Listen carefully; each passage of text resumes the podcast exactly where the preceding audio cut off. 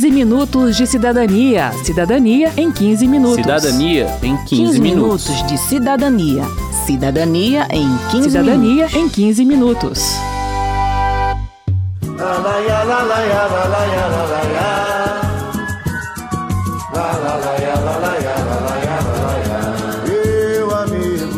Olá a todos! No primeiro programa desta série especial sobre adoção e apadrinhamento, nós falamos sobre o descompasso entre o perfil desejado pelos pretendentes e o perfil das crianças disponíveis para adoção. Só para a gente relembrar um dado importante: apenas 1,5% dos adotantes cadastrados aceitam acolher crianças com 12 anos ou mais.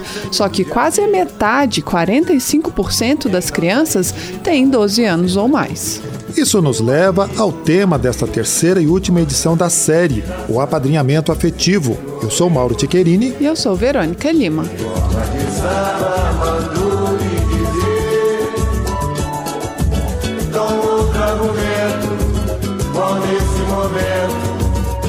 faz penetrar por toda a nossa amizade.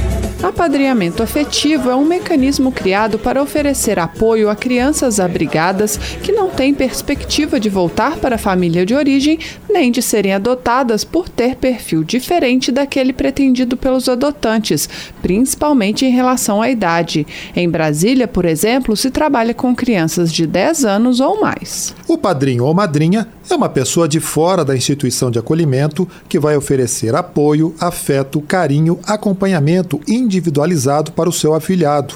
Ele pode levar a criança ou adolescente para passar o final de semana na sua casa, pode levar para viajar, passar férias juntos, vai criar um vínculo seguro e duradouro, mas de amizade, não de filiação. Esse ponto representa uma importante restrição no perfil do padrinho ou madrinha. O candidato não pode estar inscrito no Cadastro Nacional de Adoção. A Maria da Penha Oliveira, coordenadora de apadrinhamento afetivo da Aconchego, explica o porquê dessa restrição.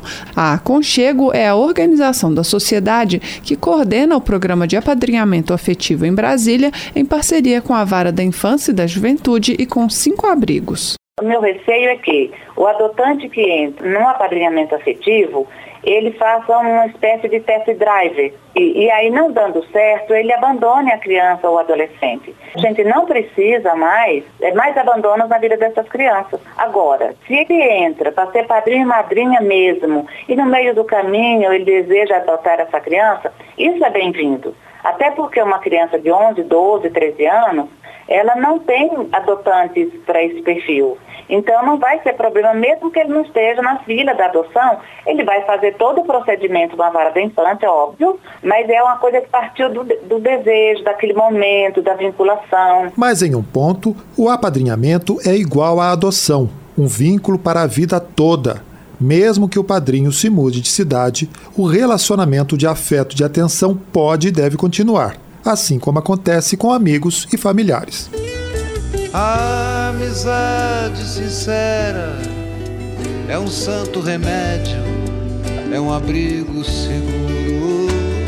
Voltando ao perfil do padrinho, a outra exigência é ser maior de 21 anos, com ficha limpa, ou seja, sem problemas judiciais, além de ter uma casa com boa estrutura para receber as visitas das crianças. Não há restrições em relação ao estado civil ou orientação sexual. A Jéssica Campos, por exemplo, tem só 26 anos, mora com os pais e irmãos adolescentes e já é madrinha de uma menina de 12 anos.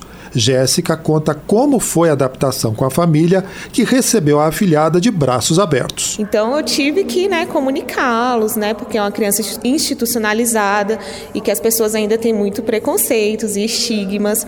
Então eu tive que trabalhar minha família essas questões. Eu fiquei com medo da adaptação dos meus irmãos, como eles iam se relacionar, mas isso foi incrível. Os meus irmãos conseguiram ter um vínculo bem maior do que ela do que eu a princípio. Bem, mas e se esse vínculo não se formar, se não der certo? Segundo a Penha, isso acontece, mas toda a preparação dos padrinhos e das crianças é no sentido de evitar que ocorra. A Aconchego realiza encontros preparatórios com os padrinhos e com as crianças e adolescentes para trabalhar as expectativas de cada um em relação ao apadrinhamento. Quem nos contou um pouco sobre isso foi o Luiz Augusto, padrinho de um menino de 14 anos. O cuidado tem que se ter com esse projeto é você não buscar resolver uma angústia sua, um anseio, entendeu? Um desejo, e sim o foco na criança para que você se realize dentro do projeto e realize também o, o, sonho da criança, entendeu? Que às vezes eu vejo, né, algum, alguns colegas, ah, porque o meu afilhado fez isso, o meu afilhado fez aquilo, eu fiquei magoado, eu fiquei sentido, quer dizer, criou uma expectativa, né, para se satisfazer num procedimento, numa conduta da criança. Como ela não adotou, aí ele ficou sentido. Não, o processo é o contrário, né? Você que tem que entender a criança, os desejos dela. Outro ponto importante importante é que o apadrinhamento é afetivo, não financeiro. Ainda que as crianças abrigadas tenham necessidades materiais, o que mais importa para o programa é que o padrinho supra as necessidades afetivas. A Penha explica. É muito normal que as crianças queiram ganhar presentes e é muito normal que os padrinhos também queiram dar presentes porque suprir essa necessidade é muito mais fácil às vezes, né?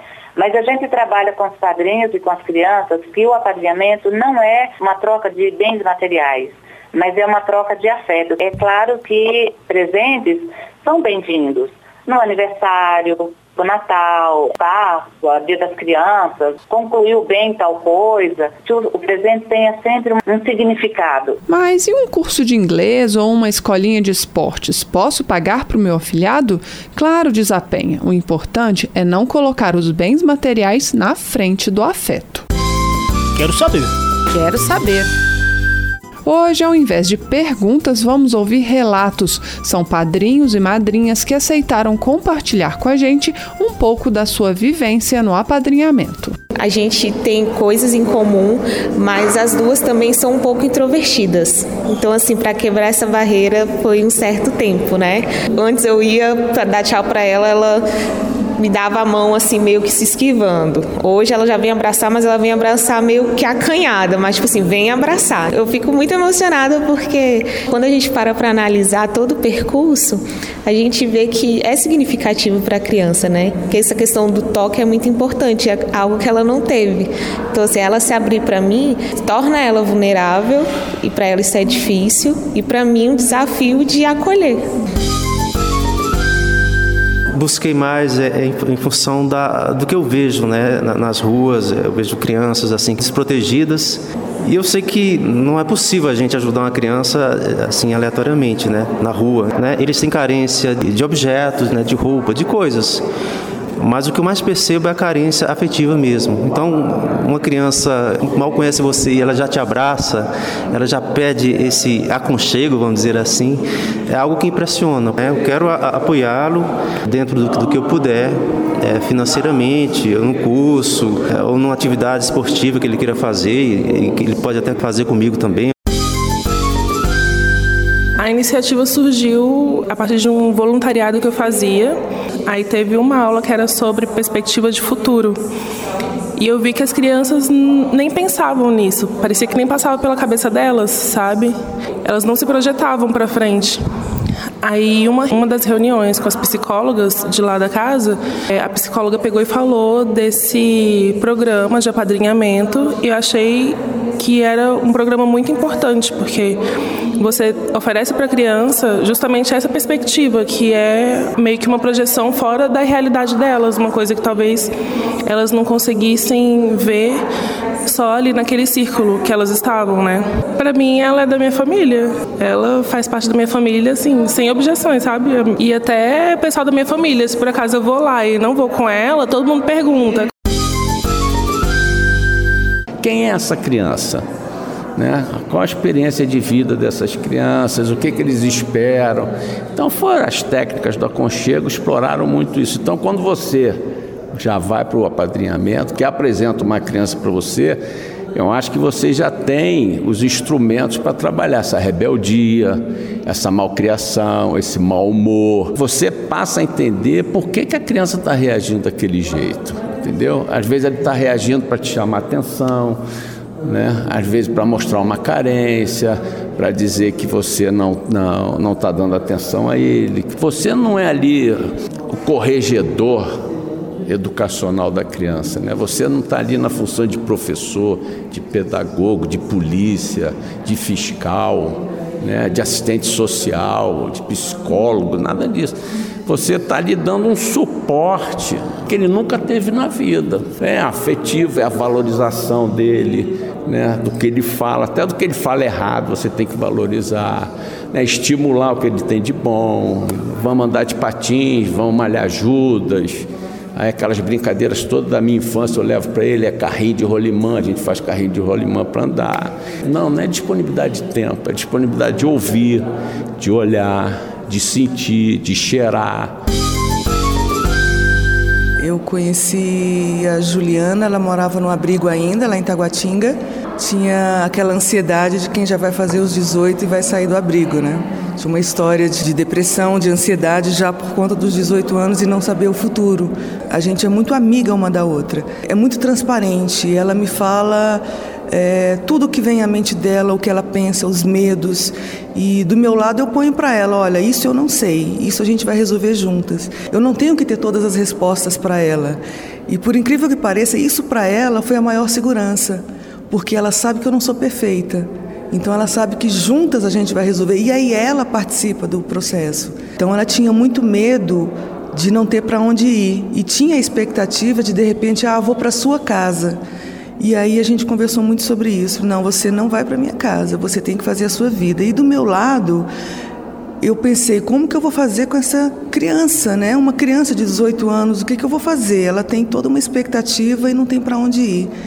E aí a gente sentou e conversou muito sobre isso. E eu decidi junto com ela que eu ia sustentá-la num pensionato. Eu ajudo ela no aluguel e ela está fazendo um estágio.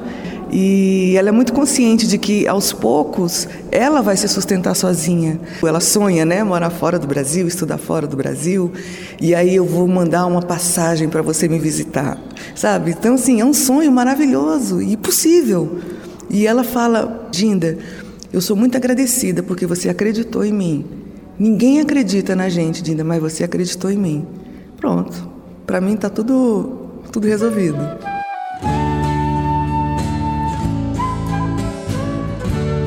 Quando o jovem completa 18 anos, a medida judicial de acolhimento institucional perde o efeito.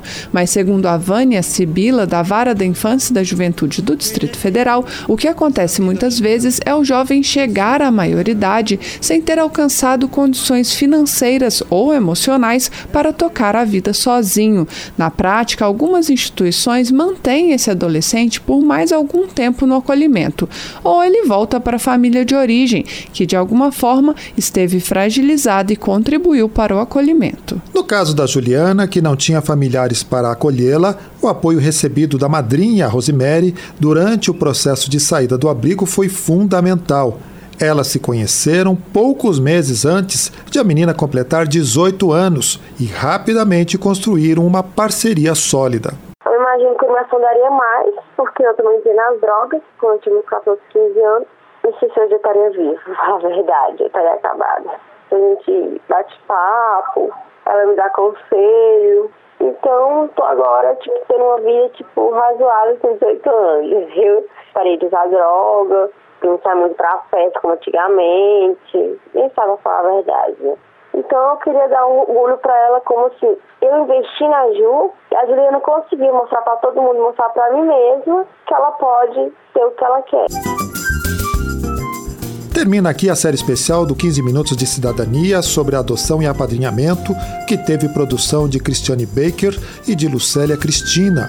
Edição e apresentação de Mauro Tiquerini e de Verônica Lima. Os trabalhos técnicos dessa edição foram de Everson Gonçalves. Se você tem alguma dúvida, mande para a gente pelo 0800 61969 ou pelo e-mail radio@câmara.leg.br. O 15 Minutos de Cidadania é produzido pela Rádio Câmara e transmitido pelas rádios parceiras em todo o Brasil. Você pode conferir todas as edições no site do programa. Acesse radio.câmara.leg.br barra 15 Minutos de Cidadania. Uma boa semana e até o próximo programa. Até lá! 15 minutos de cidadania. Cidadania em 15 minutos. Cidadania em 15, 15 minutos. minutos de cidadania. Cidadania em 15 Cidadania minutos. em 15 minutos.